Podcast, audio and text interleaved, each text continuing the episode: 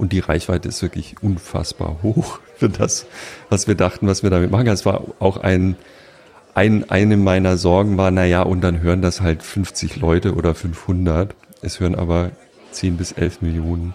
Also das stimmt nicht, 10 bis 11 Millionen Downloads haben wir im Moment pro Monat. Zum Beispiel in der Pandemie war das Spannende, war ja, jeder hatte das Interesse herauszufinden, was ist jetzt eigentlich gerade die Meinung, die letztgültige Meinung der Experten, was gefährlich ist und was nicht, wie soll ich mich verhalten, das ist ja gedriftet. Und das hat viel besser funktioniert, als man so denkt. Also die, wie schnell eigentlich das Wissen um Verhaltensweisen in, in sozusagen 90 Prozent der Bevölkerung eingedrungen ist, das ist ja eine äh, ganz tolle Mechanik, die dahinter liegt, die sozusagen ohne Internet kaum denkbar gewesen wäre. Das ist, äh, so, so schrecklich es alle finden, ein Segen des Netzes. Man kann valide Informationen bekommen. Ich glaube, auch viele Leute können es viel besser einschätzen, als man so glaubt. Herzlich willkommen. Mein Name ist Daniel Fürk und bevor wir gleich rüber an unseren Corona-bedingt virtuellen Bartresen gehen, möchte ich kurz unseren heutigen Gast vorstellen. Jochen Wegner ist Journalist. Er ist Chefredakteur von Zeit Online und Mitglied der Chefredaktion der Zeit. Seit 2018 ist er außerdem der Co-Host von Alles Gesagt, einem der erfolgreichsten deutschen Podcasts. Zusammen mit Christoph Ahmen spricht er hier mit spannenden Persönlichkeiten immer so lange, bis der Gast das Gespräch beendet. Den Rekord hält derzeit der YouTuber Rezo mit einer Episodenlänge von 8 Stunden und 40 Minuten. Ich freue mich auf ein Gespräch über Journalismus, Podcasts und die Rolle der Medien in der Pandemie. Viel Spaß beim Zuhören und schön, dass ihr alle wieder mit dabei seid. Zwei Menschen, eiskalte Drinks und eine Menge Zeit für ein persönliches Bargespräch.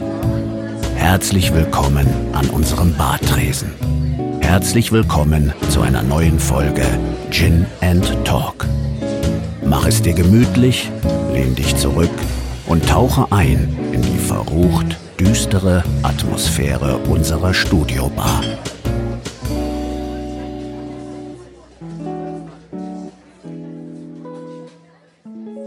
Lieber Jochen, ich freue mich sehr, dass es heute klappt und du hier virtuell äh, zugeschaltet sein kannst.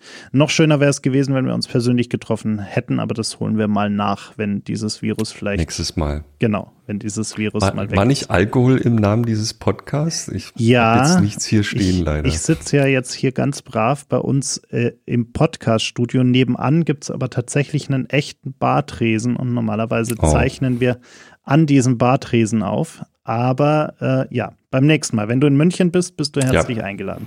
Ja. ja, danke. Genau, ja, ich würde mit dir gerne so ein bisschen über äh, verschiedene Themen sprechen wollen. Ihr hattet gerade am Wochenende euer Podcast-Festival. Äh, inzwischen mhm. macht die Zeit ja eine ganze Menge verschiedene Podcasts äh, und ich mhm. höre fast alle davon. Also ich oute mich gleich das mal so. Das glaube ich nicht. Fast alle fast alle. Aber ich oute mich gleich mal so als, als natürlich alles gesagt Fanboy. Äh, und äh, hättest du eigentlich erwartet, äh, dass dieses Podcast-Thema für euch äh, so ein ja auch so ein Reichweitenerfolg. Also finanziell äh, weiß ich hm. nicht, wie groß der Erfolg ist, aber hm. ein Reichweitenerfolg ist es ja auf jeden Fall hm. ähm, und, und sorgt für eine wahnsinnige Sichtbarkeit auch. Hättest du das erwartet? Rein Herzens natürlich nein. Es war eher, also die wahre, wahre Geschichte ist, ich habe mich auch so ein bisschen dagegen gewehrt. Also mindestens ein, zwei Jahre gab es immer mal wieder so Fragen, ja, diese, diese Podcasts, sollen wir da nicht auch mal was machen? Und ich war da nicht sehr überzeugt. Äh, das ist jetzt, ich glaube, vier Jahre her. Äh, und als wir zum ersten Mal drüber sprachen, eher fünf ich kannte halt, äh, wenn man älter ist, kennt man natürlich die Entwicklung im Netz und Podcasts, da gab es ja mehrere Wellen. Ne? Und ich habe schon dann diese Aufregung lange nicht so ernst genommen, als durch Serial dann diese zweite, für mich zweite Welle oder vielleicht ist es auch schon die dritte gewesen, losging. Und um das abzukürzen, dann haben wir halt gesagt, na gut, dann machen wir das mal, haben so, es gab auch hohe Leidenschaft in der Redaktion, die ich auch unterschätzt hatte. Also alle waren so, ja, also gerade die Jüngeren, KollegInnen waren so, äh, oh, Podcast, da wollen wir auch dabei sein. Und wir hatten dann sehr viel Energie und äh, haben dann tatsächlich also experimentell gestartet, damals unter anderem mit der revolutionären Idee. Ich meine, wir wären die ersten gewesen. Ich bin mir nicht, ich weiß, dass danach eine Menge täglicher äh, Nachrichtenformate kamen.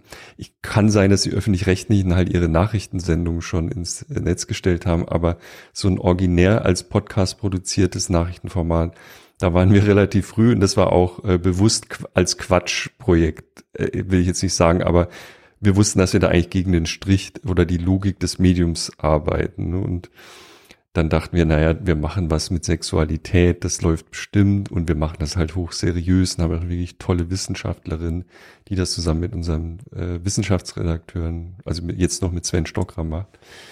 Und, äh, und ein Arbeitspodcast, ein bei uns sehr wichtiges Ressort. Damit sind wir damals gestartet, wirklich ohne große Erwartungen. Und jetzt, wenn wir vier Jahre nach vorne spulen, haben wir, ich glaube, so 15 Formate, die regelmäßig kommen. Zwei, drei haben wir eingestellt. Ähm, und äh, es kommen sicherlich, also in der Pipeline im, im Dummy-Konzept-Modus sind noch mal ein halbes Dutzend, würde ich schätzen. Und das ist noch nicht das Ende. Also es gibt eine Ideenliste, die ist viel länger. Alle im Haus sind angezündet. Und die Reichweite ist wirklich unfassbar hoch für das, was wir dachten, was wir damit machen. Es war auch ein, ein, eine meiner Sorgen war, na ja, und dann hören das halt 50 Leute oder 500. Es hören aber 10 bis 11 Millionen. Also das stimmt nicht, 10 bis 11 Millionen Downloads haben wir im Moment pro Monat. Wahnsinn, ja. Ihr seid, äh, glaube ich, die Zahl ist immer noch aktuell oder die Info ist immer noch aktuell äh, bei Spotify der dritterfolgreichste hm. äh, Podcast-Publisher hm. Europas. Habe ich auch mal gehört, ja. Wahnsinn, hm. ja. Und ich, äh, ich weiß, wir machen äh, in unserem 48 Forward Kosmos inzwischen äh, ja fünf fünf eigene Formate, die wir wirklich sehr regelmäßig, teilweise wöchentlich produzieren. Und ich weiß, was das für ein, ein wahnsinniger mhm. Aufwand ist. Das heißt, mhm. äh, wenn du sagst, ihr macht noch viel mehr Formate und ihr plant noch viel mehr Formate, dann ist das mhm. ja inzwischen auch wirklich äh, ein, ein, ein Thema, das äh, ja schon eine gewisse äh, Wichtigkeit und Relevanz auch bei euch mhm. im Team haben muss, um mhm. auch diesen Arbeitsaufwand reinzustecken. Mhm. Ja, wir haben jetzt eine Podcast-Redaktion, die gab es damals noch nicht. Da haben wir das, lass mich nicht lügen, aber einfach haben halt Leute angefangen, das zu machen, die das vorher nicht gemacht haben. Und wir haben sehr lange gebraucht, um dann äh, tatsächlich Profis an Bord zu holen. Unser wahres Geheimnis ist aber, dass wir natürlich die Produktion in weiten Teilen nicht selber machen. Also wir machen fast nichts in-house mit ein paar Ausnahmen. Wenn es gibt äh, was jetzt, also das Nachrichtenformat, das machen wir intern. Und äh, es gibt ein paar ähm, andere ähm, Formate, die eher in, intern äh, produziert werden, aber das meiste geben wir raus an eine Produktion. Äh, eine sehr große Produktionsfirma, die, als wir anfingen, aus einer Frau bestand, äh, die damals in meinem Büro stand, die mir jemand vorgestellt hat. Und ich bin bis heute glücklich, dass ich in, im, zum richtigen Zeitpunkt in Maria Lorenz, jetzt Maria Bokelberg, reingelaufen bin äh, weil das das überhaupt möglich macht, dass wir skalieren. Ne? Also wir könnten gar nicht so viele Leute einstellen, das wäre auch Wahnsinn, äh, äh, wie wir bräuchten, um das zu produzieren. Und sie hat inzwischen, glaube ich, eine der, der großen Produkt, äh, Produktionsfirmen am Start. 2018 habt ihr mit Alles gesagt angefangen. Äh, mhm. Robert Habeck war damals der erste mhm. Gast. Mhm. Wie kam es denn überhaupt zu dieser Idee? Also man äh, gibt ja unzählige Umfragen darüber, wie lang so ein Podcast sein sollte, wie lange Menschen zuhören äh, und so weiter. Mhm. Und jetzt mhm. macht ihr diese stundenlangen Podcasts äh, und mhm. es ist äh, wahnsinnig erfolgreich. Äh, und äh, ich habe mir sagen lassen, es hören auch ganz viele wirklich die ganze Folge an. Also mhm. nicht nur mal mhm. kurz rein, sondern mhm. äh, auch die ganze Folge. Ähm, wie wie kam es zu diesem Format? Das war also eins der, äh, es gab sozusagen ein, eine Pinnwand in meinem, nee, wie heißt das, ein Flipchart in meinem Büro, äh, wo wir so draufgeschrieben haben in Brainstormings, was wir so dachten, was man tun könnte. Und eine Idee war schon ein langes Interviewformat. Sehr früh. Das weiß ich noch, das habe ich selber gepitcht, weil ich damals immer mal wieder sehr lange Interviews gemacht habe, weil man online ja kein Platzproblem hat. Ne? Und was weiß ich, mit William Gibson habe ich mal einen halben Tag gesprochen oder mit Leuten, die mich so interessiert haben, Detlef Book, weiß ich auch noch, mit dem saß ich auch mal ewig. Und es ist gar nicht so einfach, von solchen Leuten so viel Zeit zu kriegen. Aber wenn man sie dann hat, ist es halt ein völlig anderes Gespräch. Und dann, also drei, drei, vier Stunden oder so. Und ähm, dann äh, meldete sich Christoph und sagte, Mensch, ihr macht doch so mit Podcast, wollen wir nicht mal so ein, ich würde ja so ein Interviewformat finde ich ja gut. Also der war, also als Zeitmagazin-Mensch hat er halt eh professionell viel mehr Interviews gemacht mit ich, mit eminenten Menschen. Und dann habe ich gesagt, Mensch, dann lass uns mal überlegen, wir was zusammen machen. Und dann sind wir mal abends essen gegangen bei einem italienischen Steakgrill auf der Torstraße den es glaube ich immer noch, ich glaube er ist, äh, und äh, egal, jedenfalls haben wir uns dann bei einer Flasche Wein überlegt, wie kann man das eigentlich nochmal neu denken? Also wir haben bei vielen Formaten versucht, eine Kleinigkeit wenigstens neu zu machen. Wir hatten halt keinen Etat, aber wir dachten, vielleicht haben wir eine witzige Idee, wie das anders ist. Und die war dann relativ schnell, also wir wollen ein sehr langes Gespräch machen. Du, was ist eigentlich, wenn wir ein unendliches Gespräch machen? Und so entstand dann die Idee, ja, und wie hören wir dann auf? Ja, dann, das muss der Gast sagen. Wir hören einfach nicht auf. Und was heißt das denn logistisch? Also wir haben dann echt überlegt, und wenn der jetzt nicht aufhört, der dann schlafen wir in Schichten. Und das war alles an diesem Abend. Und an dem Abend haben wir dann auch überlegt, ja, da muss man auch irgendwie so ein bisschen Struktur, wir brauchen so ein Spiel oder, oder so. Und hatten dann überlegt, was, was spielen wir denn mit denen oder was machen wir noch mit denen? Und so haben wir uns da rangerobbt und dann gesagt, okay, wir machen das jetzt und haben dann Leute angefragt. Und hätte Robert Habeck, der war tatsächlich, äh, ich muss wirklich sagen, im Nachhinein verstehe ich das überhaupt nicht. Es müssen auch andere Zeiten gewesen sein, die haben sofort gesagt, ach, das finden wir aber lustig. Und äh, wir haben halt gesagt, lass uns doch bei, es gibt eine äh, inzwischen Institution in Hamburg, die lange nach der Zeit, wo wirklich, äh, wirklich viele Leute, als es noch physisch ging, ähm, in der Stadt unterwegs waren und wir bespielen sozusagen eigentlich alle großen Spielstätten in Hamburg mit irgendwelchen Veranstaltungen. Und da haben wir das gestartet im Schauspielhaus in Hamburg mit 1200 noch was Plätzen. Und das war halt super. Und dadurch hatten wir dann relativ, und das äh, hat gut funktioniert. Also die Downloads damals waren viel krasser, als wenn wir heute ein Format starten. Der Markt war irgendwie viel kleiner, aber dafür gab es halt für einzelne Podcasts viel mehr Aufmerksamkeit. Also wir hatten echt guten Start. Und äh, von da an ging es dann, äh, wurden die Zahlen so, dass wir gesagt haben, das können wir jetzt nicht sofort einstellen. Wir dachten eigentlich, wir machen so eine Handvoll und dann wird man uns wegbuhen oder es wird einfach niemand hören. Das war schon auch unsere These, das ist jetzt echt verrückt, das macht, will keiner. Ja. Und äh, es ist bis heute würde ich aber sagen, also die Zahlen sind eigentlich immer weiter nach oben gegangen und äh, wir haben, es gibt so eine richtige Community der der Hörer, die sich auch sehr regelmäßig melden und mit Kritik und vor allem aber mit sehr viel freundlichen Botschaften. Es gibt sogar einen Blog, der zusammenfasst, was ihr so esst und trinkt. Äh, ja. Was ja. Ja, Grüße gehen raus. Auch eine großartige Auszeichnung eigentlich ist, wenn sich dann die Hörer ja. auch so damit auseinandersetzen. Ja, ja. Nein, es gibt alles Mögliche. Ich meine, äh, wir sind sehr stolz, einen eigenen Wikipedia-Eintrag zu haben. Es gibt ein Reddit-Forum, in dem ich neulich auch jetzt wieder mal war und ein bisschen mitkommentiert habe äh, die dann so Listen machen mit ähm, allen A und B. Es gibt so ein Spiel A oder B heißt das, wo man sich für Begriffe entscheiden muss. Dann gibt es eine Statistik dort, wer wann was gesagt hat und so. Und äh, das ist schon echt toll. Also uns freut das wahnsinnig. Und wir kriegen auch, wir hatten jetzt äh, so ein Podcast-Festival, das du auch erwähnt hattest, ähm, wir kriegen halt auch dann live und so relativ viel Feedback oder auch wenn wir eine Veranstaltung, wir haben auch physische Veranstaltungen immer mal gemacht, nicht nur den Habeck, sondern wir haben auch mal mit Uli Wickert im Audimax in Hamburg, was auch nicht ganz winzig ist, äh, der Uni, äh, eine, eine Veranstaltung, da waren so auch 1400 Leute oder so. Und das war halt, das ist irre. Und dann macht, äh, Wickert hat wirklich lange gemacht, es war im Winter und irgendwann stellte der Hausmeister die Heizung aus. Das ist ja das Problem, wenn man eine Spielstätte hat. Auch im Schauspielhaus waren die richtig sauer dann, weil, weil halt wir, die haben das nicht geglaubt, dass wir da einfach weitermachen, bis, bis Habeck geht. Und dann kamen immer Leute und sie, ihr müsst jetzt aufhören, die Gewerkschaft äh, verbietet das, was ihr hier macht und so. Und äh, in, in, im Audimax wurde die Heizung runtergedreht. Irgendwann wurde es so kalt, dass wir gesagt haben, wir, wir erfrieren jetzt und dann, dann haben wir irgendwie aufgehört. Hm. Du hast gerade Wikipedia angesprochen. Ich habe mir mal natürlich auch deinen Wikipedia-Eintrag angeschaut und bin da über einen Begriff gestolpert, bei dem ich ein bisschen schmunzeln musste. Da steht nämlich Internetjournalist. Ja, das ist wahrscheinlich schon ein älterer Beitrag. Ne? ich ich finde es ganz amüsant, weil, äh, also gerade, ich habe so das Gefühl, gerade im letzten Jahr ist Online und Print irgendwie noch näher zusammengewachsen, zumindest in meiner hm. Wahrnehmung. Also ich habe mhm. zum Beispiel Ende letzten Jahres habe ich mein Zeit-Digital-Abo in dieses äh, Print- und Digital-Abo wieder umgestellt, weil ich irgendwie mhm. froh war, wenn ich zwischendurch mal nicht auf einen Bildschirm schauen muss. Mhm. Und dann sitze ich jetzt immer einmal die Woche. Ich habe mir dann hier so einen, so einen ganz äh, klassischen Zeitungsstab dazu bestellt, also die, wo man dann die Zeitung so einklemmt. Mhm. Und dann sitze ich einmal die Woche irgendwie dann mit der neuen Zeit da und, und lese die mal mhm. ganz gemütlich mhm. auf Print.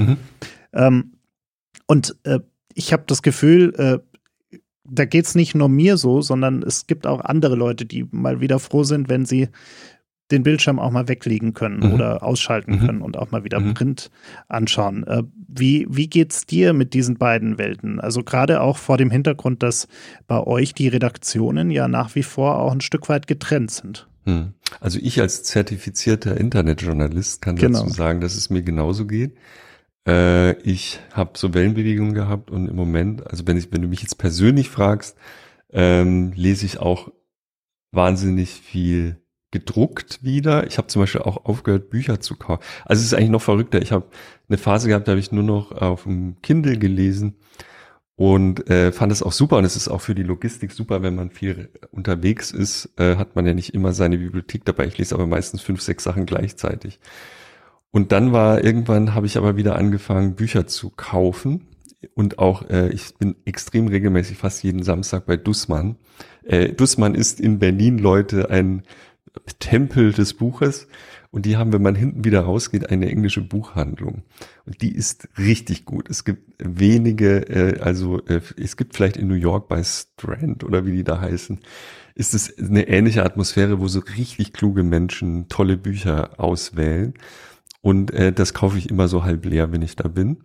Und lese das dann auch in Print und äh, habe auch wieder angefangen, äh, die gedruckte Zeit zu lesen. Habe ich auch eine Zeit lang nicht gemacht. Ich habe am Schluss alles auf dem iPhone gelesen und bin komplett zurück beim, beim gedruckten. Und jetzt kommt aber der, das Schlimme daran ist, zumindest bei den Büchern, dass ich dann irgendwann doch wieder unterwegs bin, das Buch nicht dabei habe und dann bitte nicht weiter sagen, dann kaufe ich das nochmal, weil wenn die Bücher gut sind, willst du auch nicht jetzt drei Wochen warten oder so, sondern Kenn ich das Problem. Ne, kennst du das Problem?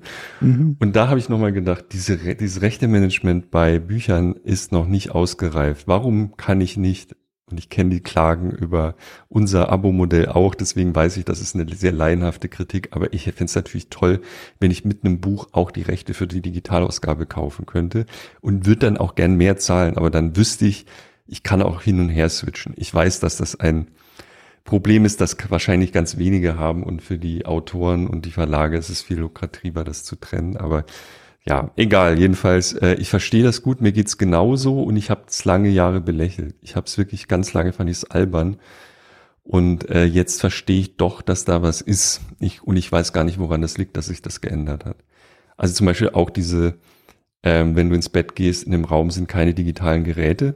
Das mache ich auch. Was fand ich auch immer albern. Und jetzt verstehe ich aber irgendwie, finde ich das sehr beruhigend.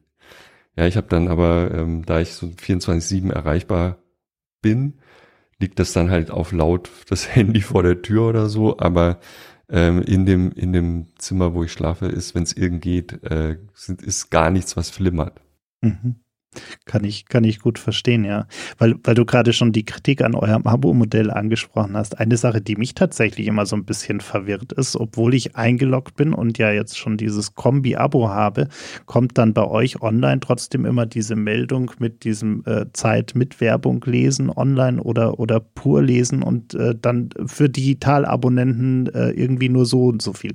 Das ist tatsächlich was, äh, vielleicht als kleiner Einschub, was, was ich nicht so ganz verstehe. Also also wenn ich jetzt schon das Digital-Abo habe und das Print-Abo habe, äh, warum gibt es dann nochmal ja. ein, ein Zeit-Pur-Abo? Da müsste ich tatsächlich, also ich, ich habe dieselbe Frage auch mal öfter gehabt. Es gibt dafür auch irgendeine profunde Antwort, die mir immer entfällt und ich frage dann alle paar Wochen wieder. Und ähm, irgendwann wird es hoffentlich doch so sein. okay. also ähm, es, es gibt da irgendein, ein, eine Erwägung im, im Verlag, die auch nachvollziehbar ist warum man das trennt. Ich finde es auch ab irgendeinem Punkt, ähm, warum kann man das nicht irgendwie besser kombinieren? Es gibt so ein paar Sachen, aber meistens gibt es dann, wenn man mit den Experten spricht, irgendeinen gewichtigen Grund, das nicht zu verknüpfen. Ne? Und ähm, Ja, witzigerweise wird mich, wird mich die Werbung gar nicht so sehr stören. Mich stört eher der hm. Banner, der da jedes ja. Mal kommt und mir die ganze ja. Sicht äh, verklickt, äh, ver, also. Ein, ein geheim, geheim. Ich habe ähm, ich hab auch alle möglichen Skripte laufen im Hintergrund, um mein Leseerlebnis zu verbessern. Zum Beispiel eins, was total diabolisch ist, dass diese ganzen Content-Sachen weg, Consent-Sachen wegklickt automatisch äh, ist, darf man gar keinem erzählen. Ne? Aber ich finde auch, dass die Usability von Websites unter diesen ganzen Schritten, die uns ja auch vorgeschrieben sind, ist ja nicht so, dass wir das aus Spaß machen, sondern es ist natürlich, sind wir einerseits Teil dieser Werbewelt und da kann man viel kritisieren. Ich habe auch einen Negativpreis mal entgegengenommen, weil wir Werbung ausliefern unter anderem den, den nehme ich in dem, in, an diesem Punkt muss ich sagen, das kann ich nachvollziehen, dass Leute das kritisieren und da, daraus folgen ganz viele Datenschutzaspekte, die sich auch nochmal neu geregelt haben jetzt und so. Aber als User, der einfach gerne Inhalte lesen will, macht mich das wahnsinnig. Ja, also äh, die, die ist zum Teil eher schwerer geworden, Websites äh, zu rezipieren als einfacher, was ja so sein sollte eigentlich. Ne? Mhm. Stimmt, ja wir sind ja in diesem verrückten Jahr auch noch in der Situation, dass es dieses Jahr auch noch eine Wahl gibt, mhm. äh, nämlich die Bundestagswahl im September. Äh, ich, ich robbe mich an dieses Thema seit ein paar Wochen so langsam immer näher ran, mhm. auch in diesem Format, äh, wo wir uns irgendwie vorgenommen haben, mal von jeder Partei uns jemanden einzuladen. Also wir hatten jetzt äh, Toni Hofreiter gerade erst da. Gesehen, ja. Wir hatten Gregor Gysi da ähm, und äh, Kevin Kühnert äh, und, und arbeiten uns da so ein bisschen ran, um zu verstehen, weil ich einfach auch so ein bisschen besser verstehen möchte, was unterscheidet diese ganzen Parteien eigentlich voneinander? Und ehrlicherweise habe ich mir, glaube ich, noch nie so schwer getan, ähm, für mich selber irgendwie, äh, Wolfgang Kubicki hatten wir übrigens auch da nicht, dass ich wieder mhm. eins auf den hm. Deckel bekomme wegen Ich wollte gerade sagen, Namen das war schon eine sehr spezielle Auswahl. Oder? Ja, Kubicki war auch da und äh, die Union kommt noch. Ähm, aber ähm, ich tue mir wahnsinnig schwer, um es äh, kurz zu machen, ich tue mir wahnsinnig schwer in diesem Jahr äh, überhaupt herauszufinden, wer von diesen ganzen Parteien wirklich einen Plan für die Zukunft hat. Ähm, jetzt habt ihr ja zum Beispiel auch mit, mit Annalena Baerbock gesprochen ähm, und also in alles gesagt und ohnehin bist du ja auch im Thema drin. Ähm, wie, wie geht's dir denn mit dieser Wahl, die da auf uns zukommt? Also auf jeden Fall kann man ja sagen, äh, sie war wahrscheinlich noch nie so äh, unvorhersehbar im Ausgang. Mhm. Aber ich könnte, ich würde jetzt keine Wahlempfehlung abgeben, wenn du das von mir hören willst.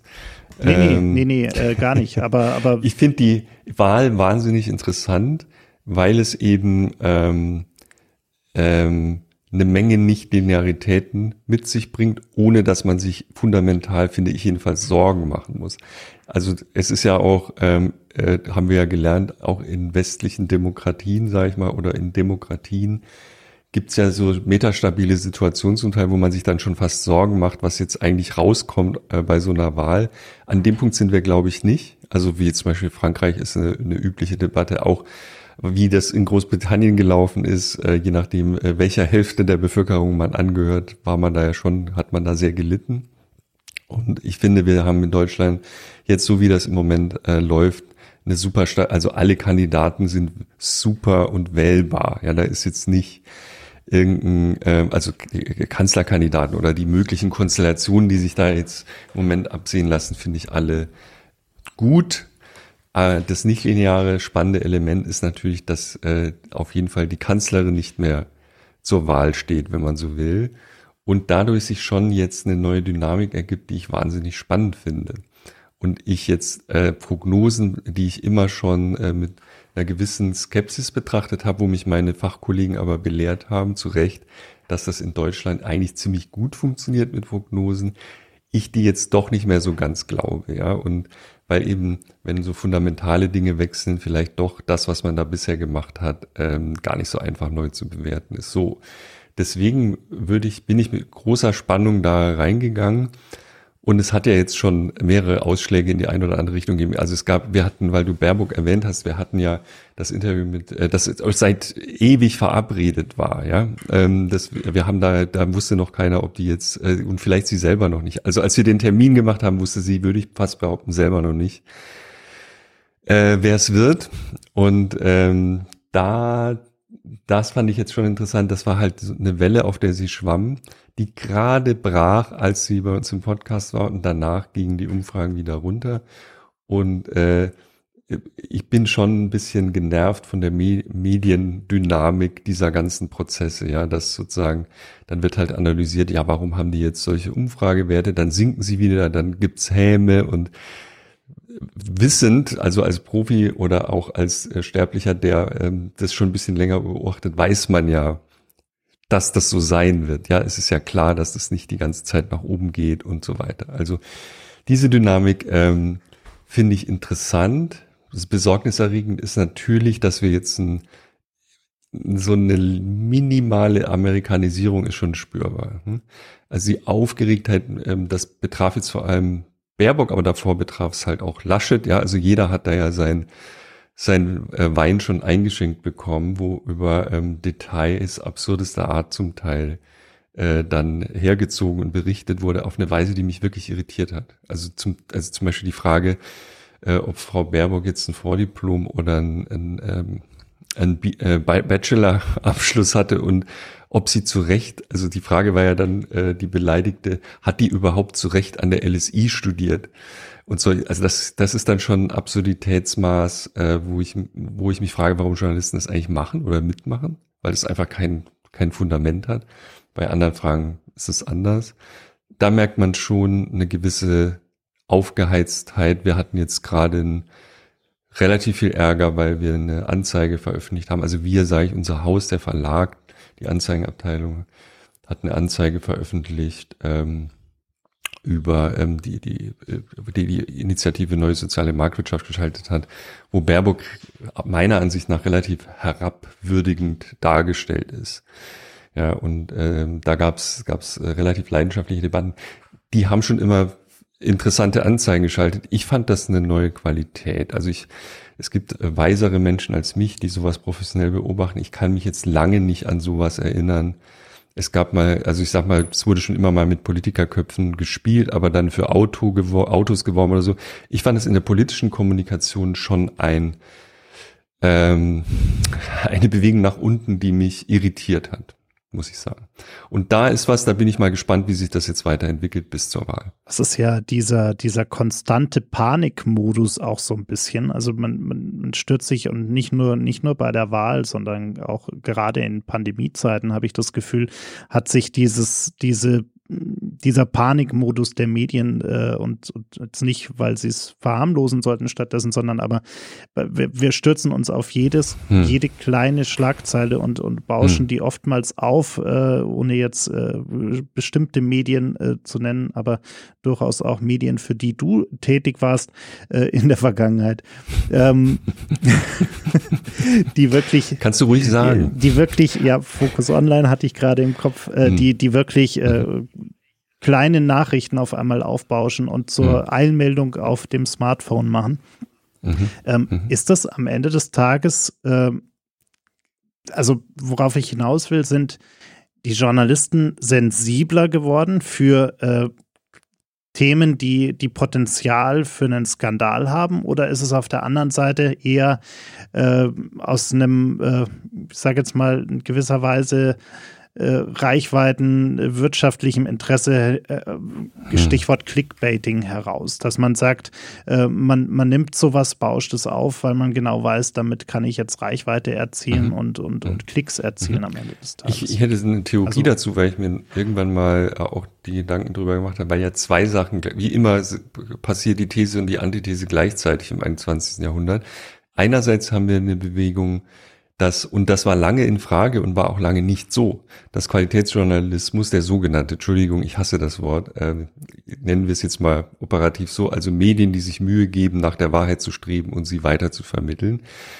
Ganz gute journalistische Medien profitieren eigentlich in Krisenzeiten gerade extrem. Zum Teil und das freut mich wahnsinnig. Also so wie es einen Trump-Bump gab, äh, als die New York Times plötzlich viel mehr Abos hatte, ich will das jetzt nicht vergleichen, aber in so einer Phase der Unsicherheit sucht man offensichtlich auch nach valider Information. Das hat uns zum Beispiel total geholfen. Wir haben wirklich ähm, wir sind da super vorangekommen in einer Krise, was total kontraintuitiv ist. Und die zweite Bewegung, die ich auch sehe, die jetzt auch funktioniert und eine ganz andere Form von Geschäftsmodell verfolgt, ist halt die Spaltung der, also sozusagen die Energie zu nutzen, die in der Spaltung der Gesellschaft liegt.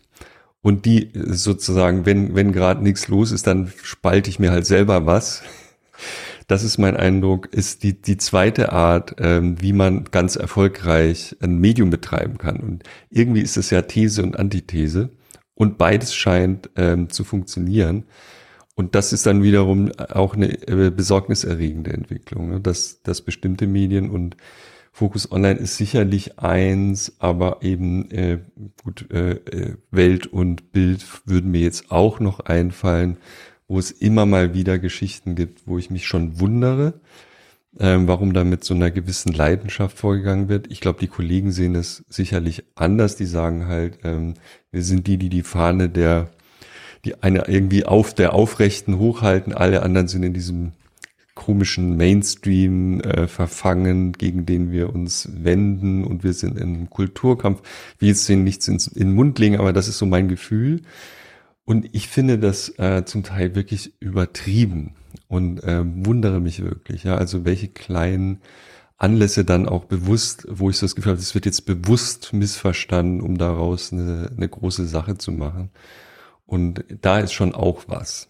Ja, was, was sicherlich jetzt vor der Wahl nochmal äh, zu ganz, äh, ganz besorgniserregenden Dingen führen kann ich, ich fände es manchmal auch so ein Stück weit gefährlich. Also ich hatte tatsächlich heute wieder so eine Sache, wo ich mich aufgeregt habe, äh, wo eine Eilmeldung kam mit äh, 25 Prozent der Corona-Infektionen in München sind jetzt schon äh, die Delta-Variante. Ähm, wenn man jetzt nicht nur die Headline liest, sondern sich den Text dazu auch durchliest, dann sieht man, naja, irgendwie so wahnsinnig viele ähm, Infektionen mhm. gab es die letzten Wochen gar nicht in München. Das heißt, wenn man es nur auf München runterbrechen würde, dann wären das so 1,5 äh, Infektionen pro mhm. Tag, die Delta-Variante sind. Ähm, und äh, dann, wenn man noch genauer liest, dann merkt man, ah ja, bei der, bei der Meldung geht es eigentlich gar nicht um die Stadt München, sondern um den ganzen Großraum München und auch nur ein mhm. bestimmtes Labor, das das herausgefunden hat. Also man muss schon sich ein bisschen mit Komplexität beschäftigen mhm. wollen, um die Wahrheit mhm. hinter der Schlagzeile dann auch äh, mhm. irgendwie herauszulesen. Und da fühle ich manchmal schon, dass ähm, wir in der Breite der Gesellschaft äh, nur, im, nur wenige haben, die, die sich mhm. auch diese Mühe machen, dann mhm. wirklich sich damit zu beschäftigen. Was bedeutet das eigentlich wirklich? Und das, was hängen bleibt, ist irgendwie die Schlagzeile. Ist das nicht auch ein Stück weit gefährlich? Ja, war es aber schon immer. Also sozusagen, das ist jetzt, äh, das würde ich sagen, wäre jetzt kein Trend, der erst in den letzten Monaten ähm, zu beobachten ist. Dass man kann das auch umdrehen. Was uns auch in den Wahnsinn treibt, sind Leute, die ähm, halt nur Headlines lesen, aber dann sofort eine Meinung zu irgendeiner Berichterstattung haben. Ja, es ist eigentlich dann fast schon wurscht, was in, also ob das jetzt total valide ist, was in, in innen steht oder nicht. Es ist ein bekannter Effekt, der durch Social, äh, also durch so, so die sozialen Medien natürlich eher größer als kleiner geworden ist, dass Leute über Headlines diskutieren und das nie gelesen haben. Ja, es gibt ja Medien, mir fällt es gar nicht ein, wer das macht, aber es gibt, ich weiß nicht, äh, bin mir nicht ganz sicher. Also gab ja so ein paar Versuche, okay, wir lassen nur Kommentatoren zu, die äh, nachweisbar einen Teil des Artikels zumindest gelesen haben, ja. Und äh, da ist schon was. Ja, das ist auch eine menschliche Verfassung, dass man nur die Hülle so sich kurz anguckt und dann schon das einschätzt. Ja, auch eine Form von Heuristik. Ich habe ja gar nicht die Zeit, alle Informationen tief zu verarbeiten. Also da, da aber man kann natürlich die Schwächen der, der Menschen gegen sie nutzen oder versuchen sie davor sozusagen in Schutz zu nehmen. Das sind natürlich unterschiedliche Herangehensweisen. Das, das spielt zusätzlich eine Rolle. Ihr habt äh, auch im Hinblick auf die Bundestagswahl ein ganz spannendes Projekt gestartet. Das heißt die 49, äh, wo ihr euch 49 verschiedene Persönlichkeiten quasi anschaut, äh, die mhm. Deutschland mhm. abbilden sollen. Also in mhm. ihrer Demografie, mhm. in ihrer Herkunft und so weiter und so fort. Wie kam es denn zu dem Projekt und warum gerade mhm. 49? Ähm, wir machen immer vor, also vor größeren Lagen, Situationen oder so, ähm, treffen wir uns zu so Brainstormings und weit im Vorfeld, also zum Beispiel jetzt, was machen wir zur Bundestagswahl, haben wir halt im Herbst und Winter letzten Jahres angefangen zu diskutieren und versuchen halt da eher Sachen zu definieren, die ein bisschen verrückt sind, weil dass wir dann über die Alltagsdinge des Wahlkampfs berichten, das ist klar. Uns ist halt wichtig, dass wir irgendwas machen, was sonst niemand macht oder irgendeinen Ansatz finden zu einer Frage, die wir uns stellen im Zusammenhang mit so einem Ereignis. Und das war jetzt bei der letzten Bundestagswahl haben wir auch, ich glaube, fünf oder sechs Projekte definiert, die es heute zum Teil oder zum Großteil eigentlich immer noch gibt, die riesig geworden sind also Deutschland spricht ist sowas, wo wir, wo wir so Diskussionspaare einander vorstellen, so eine Art politische Dating-Plattform. Das gibt's heute weltweit. Das ist damals entstanden zum Brainstorming. Und die 49 sind aus dem jetzigen Wahl-Brainstorming äh, im Vorfeld entstanden. Wir haben halt gesagt, ähm, gibt es Möglichkeiten, also eine der Fragen, die wir uns stellen, ist, gibt es eigentlich äh, eine Möglichkeit der Kritik zu begegnen, dass Medien immer nur einen kleinen Teil der Bevölkerung wahrnehmen. Ja? Wer spricht eigentlich mit, weiß ich jetzt nicht, dem Sachbearbeiter ist mein Lieblingsbeispiel, weil wir hatten auch schon vor Jahren ein Projekt, wo wir gezielt solche Leute gesucht haben und die dann porträtiert haben. Das klingt ein bisschen bescheuert, hat aber auch super funktioniert. Es gibt ein großes Porträt bei uns über einen Sach glücklichen Sachbearbeiter. Und jetzt haben wir gesagt, wir wollen einfach mal Deutschland abbilden. Natürlich können wir mit Deutschland nicht sprechen, aber gibt es eine Möglichkeit, mit einer kleinen Gruppe zu sprechen, die Deutschland so gut wie möglich repräsentiert? Und dann war halt die Frage, wie groß soll die Gruppe sein? Und dann haben wir gesagt, wir wollen ja mit denen Zoom-Call machen. Ja, das war natürlich in der Pandemie definiert. Und äh, ja, wir wollen Zoom-Call machen. Wie viel passen da eigentlich rein? Und es passen halt 49 Leute in Zoom-Call. Deswegen haben wir das Projekt die 49 genannt und haben ein mathematisches Modell äh, gebaut, mit dem wir alle, die sich dafür melden, ähm, da einsortieren können, sagen können, okay, das sind die perfekten Kandidaten. Das ist relativ komplex, weil man ja, das ist so ein Optimierungsproblem, ist ja jetzt egal, ja, man rechnet da eine Weile dann dran rum und wir dachten halt erst, naja, es wird eventuell daran scheitern, dass wenn sich da jetzt 50 Leute melden, dann sind die 49 tot oder 500 ist mathematisch echt schwierig, weil hochwahrscheinlich wir da nicht genug Diversität in der Bewerbergruppe haben. Und dann war ist halt das kleine Wunder passiert, es haben sich 30.000 Leute gemeldet. 30.000 Menschen haben uns 20 zum Teil recht intime demografische Daten genannt. Also sexuelle Orientierung, politische Meinung, Einkommen, Wohnort und so. Zum Teil wirklich Sachen, wo ich selber dachte, also will ich das jetzt hier eingeben oder nicht? Und das ist natürlich ein hoher Vertrauensbeweis, hat uns aber auch in die Lage versetzt, jetzt eigentlich so ein perfektes kleines Deutschland zu bauen. Und jetzt letzte Woche, äh, während wir hier sprechen, also jetzt am letzten Wochenende, haben die sich erstmals in diesem Zoom-Call getroffen. Es war einfach wunderbar. Also es war, man hätte sich nicht malen können, wenn dann ähm, eine, ich weiß nicht, Bandarbeiterin, Komma in Rente in ihrem Garten sitzt in Bayern und mit einem Menschen aus Norddeutschland diskutiert über Rentenfragen oder so. Das ist richtig toll.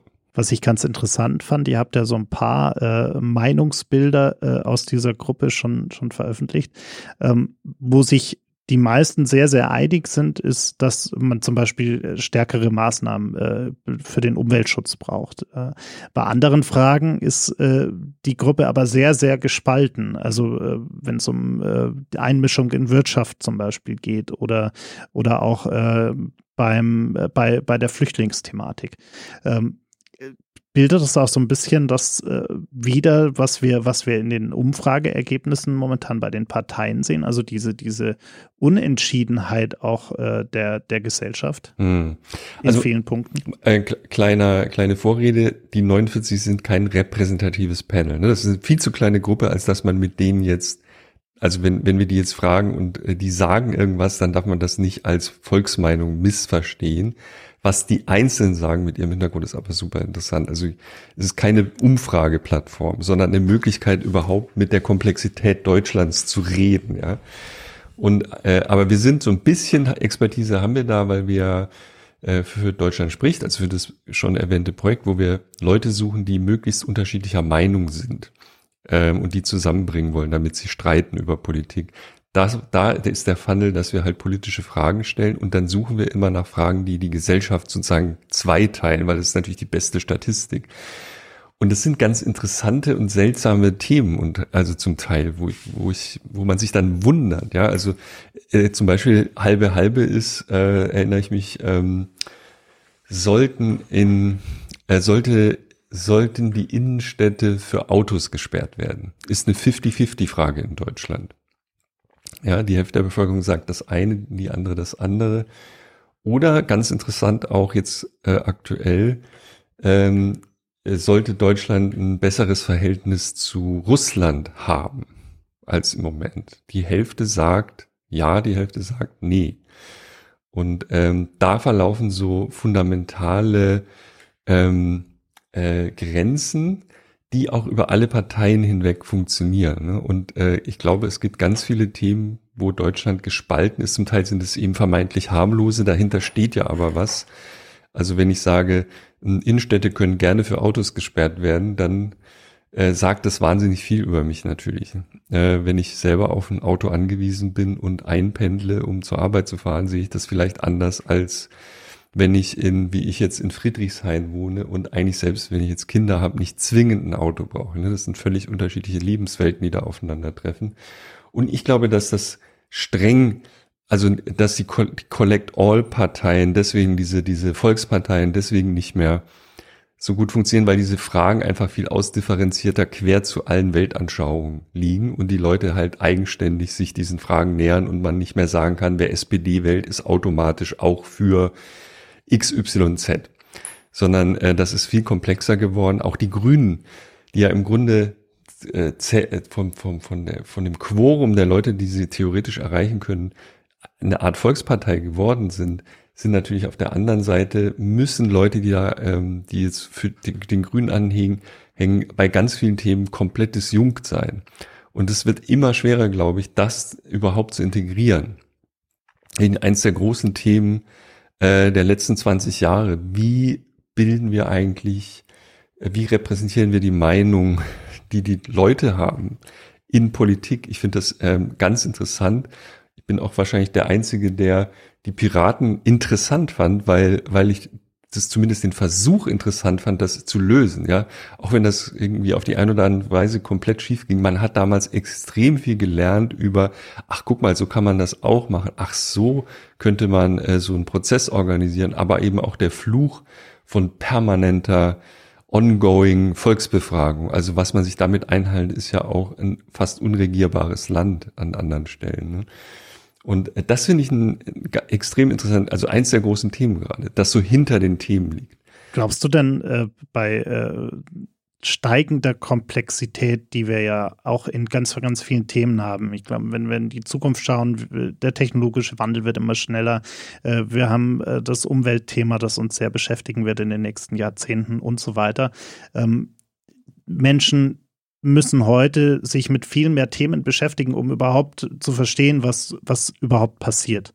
Ähm, und glaubst du, dass wir da äh, einfach so ein Stück weit auch, auch in neuen Formaten denken müssen, äh, um, um mehr Aufklärung in der Gesellschaft wieder hinzubekommen?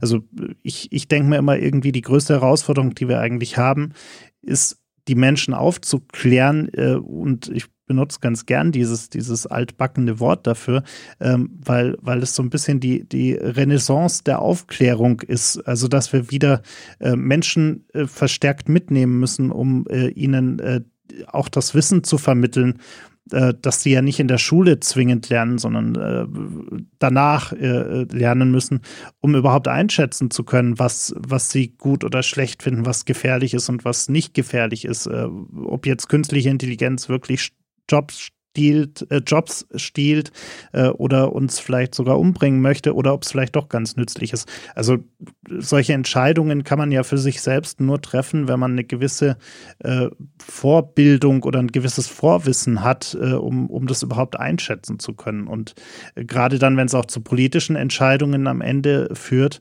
ähm, wäre es ja besser, eine, eine informiertere Gesellschaft mhm. zu haben.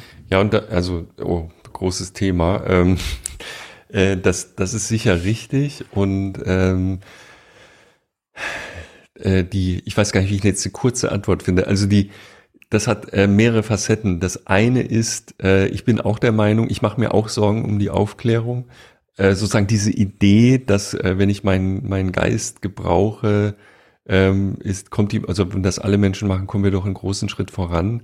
Und ich sehe mit großer Sorge, dass einerseits konnte ich noch nie so aufgeklärt sein wie jemals. Also ich kann, also zum Beispiel in der Pandemie war das Spannende war ja, jeder hatte das Interesse herauszufinden, was ist jetzt eigentlich gerade die Meinung, die letztgültige Meinung der Experten, was gefährlich ist und was nicht, wie soll ich mich verhalten, das ist ja gedriftet. Und das hat viel besser funktioniert, als man so denkt. Also die, wie schnell eigentlich das Wissen um Verhaltensweisen in, in sozusagen 90 Prozent der Bevölkerung eingedrungen ist, das ist ja eine äh, ganz tolle Mechanik, die dahinter liegt, die sozusagen ohne Internet kaum denkbar gewesen wäre. Das ist äh, so, so schrecklich es alle finden, ein Segen des Netzes. Man kann valide Informationen bekommen. Ich glaube, auch viele Leute können es viel besser einschätzen, als man so glaubt, wem sie jetzt trauen und äh, wem nicht. Und gleichzeitig ist das Netz halt eine riesige Schleuder an seltsamer Missinformation, entweder geplant oder nicht, nicht geplant. Das ist äh, die, die eine Seite der Medaille, die andere ist aber noch viel, also interessiert mich fast noch mehr. Ähm, das ist diese ähm, Debatte um die Frage, ja, wenn wir nur, also ich sag mal so, Facebook hatte mehrfach den Versuch gemacht, Fake News zu korrigieren, ja. Und es gibt Fact-Checking-Initiativen und so weiter. Und irgendwann kam man an den Punkt festzustellen, hm, wir können jetzt zwar diese Sachen korrigieren, aber kommt, ändert das irgendwas? Und die die Aussage der, der einschlägigen Studien ist halt nicht wirklich dramatisch viel, weil das Ringen gar nicht um Fakten stattfindet. Auch Sozialdemokraten, sage ich jetzt mal provokativ, äh, die besten Willens sind und die größten ähm, umarmenden Menschen haben größte Schwierigkeiten, ihren Standpunkt zu ändern. Ja, also nicht nur die bösen Trump-Wähler sind eingebuddelt in Fox News, sondern wir alle haben diese, diese Filterbubble und die ist nämlich unser Gehirn. Das Gehirn filtert eigentlich den ganzen Tag äh, zur Komplexitätsreduktion Informationen raus, die mein Weltbild irritieren können. Und ich muss sehr viel Energie aufwenden und äh, will das eigentlich gar nicht, um bestimmte Grunddinge zu korrigieren, die einfach falsch sind. Ich suche da auch nicht so aktiv danach, sondern ich versuche das auszublenden. Das geht jedem Menschen so. Und das zu durchdringen oder das zu ähm, verändern, ist unheimlich schwierig und es gibt halt ganz wenige Möglichkeiten, das zu tun. Und äh, da ist ein zweites großes Geheimnis, äh, dass gar nicht äh, das böse Netz oder die ganzen Falschinformationen und so weiter ähm, das Problem sind, sondern wir, unsere faulen, äh, evolutionär mit ein paar Dellen versehenen Gehirne sind auch ein Problem. Ja? Und das lässt sich nicht mit Information, Korrektur, Korrektheit und Fact-Checking lösen, sondern betrifft viel basalere Mechanismen, die da eine Rolle spielen. Das finde ich einfach auch einen interessanten Aspekt. Und äh, seit es eben diese Polarisierungsdebatte gibt, gibt es ja auch die Debatte, wie kriegt man die Leute eigentlich aus, aus diesen Denkmustern raus? Und da gibt's halt wenige Möglichkeiten. Ich sehe schon, das ist ein Thema, das sollten wir in einem anderen Format nochmal ausführlicher, ausführlicher mit mehr Zeit diskutieren. Ähm, ich glaube, da, da gibt's äh, ziemlich viel zu tun auf jeden Fall. Ich äh, danke dir sehr für deine Zeit. Ich äh, weiß, das war heute alles ein bisschen äh, stressig, deshalb danke ich dir umso mehr, dass du es geschafft hast äh, und äh, würde mich freuen, wenn wir es demnächst mal irgendwann weiterführen. Ähm, und hey, danke für die Einladung. Danke dir. Und bis bald. An der Bar. Ja, bitte. das war's leider schon. Die letzte Runde ist ausgetrunken, das Gespräch zu Ende. Vielen Dank fürs Zuhören. Bitte nimm Rücksicht auf die Nachbarn und sei leise, wenn du die Bar verlässt. Aber vergiss auf keinen Fall, den Abonnieren-Button zu klicken.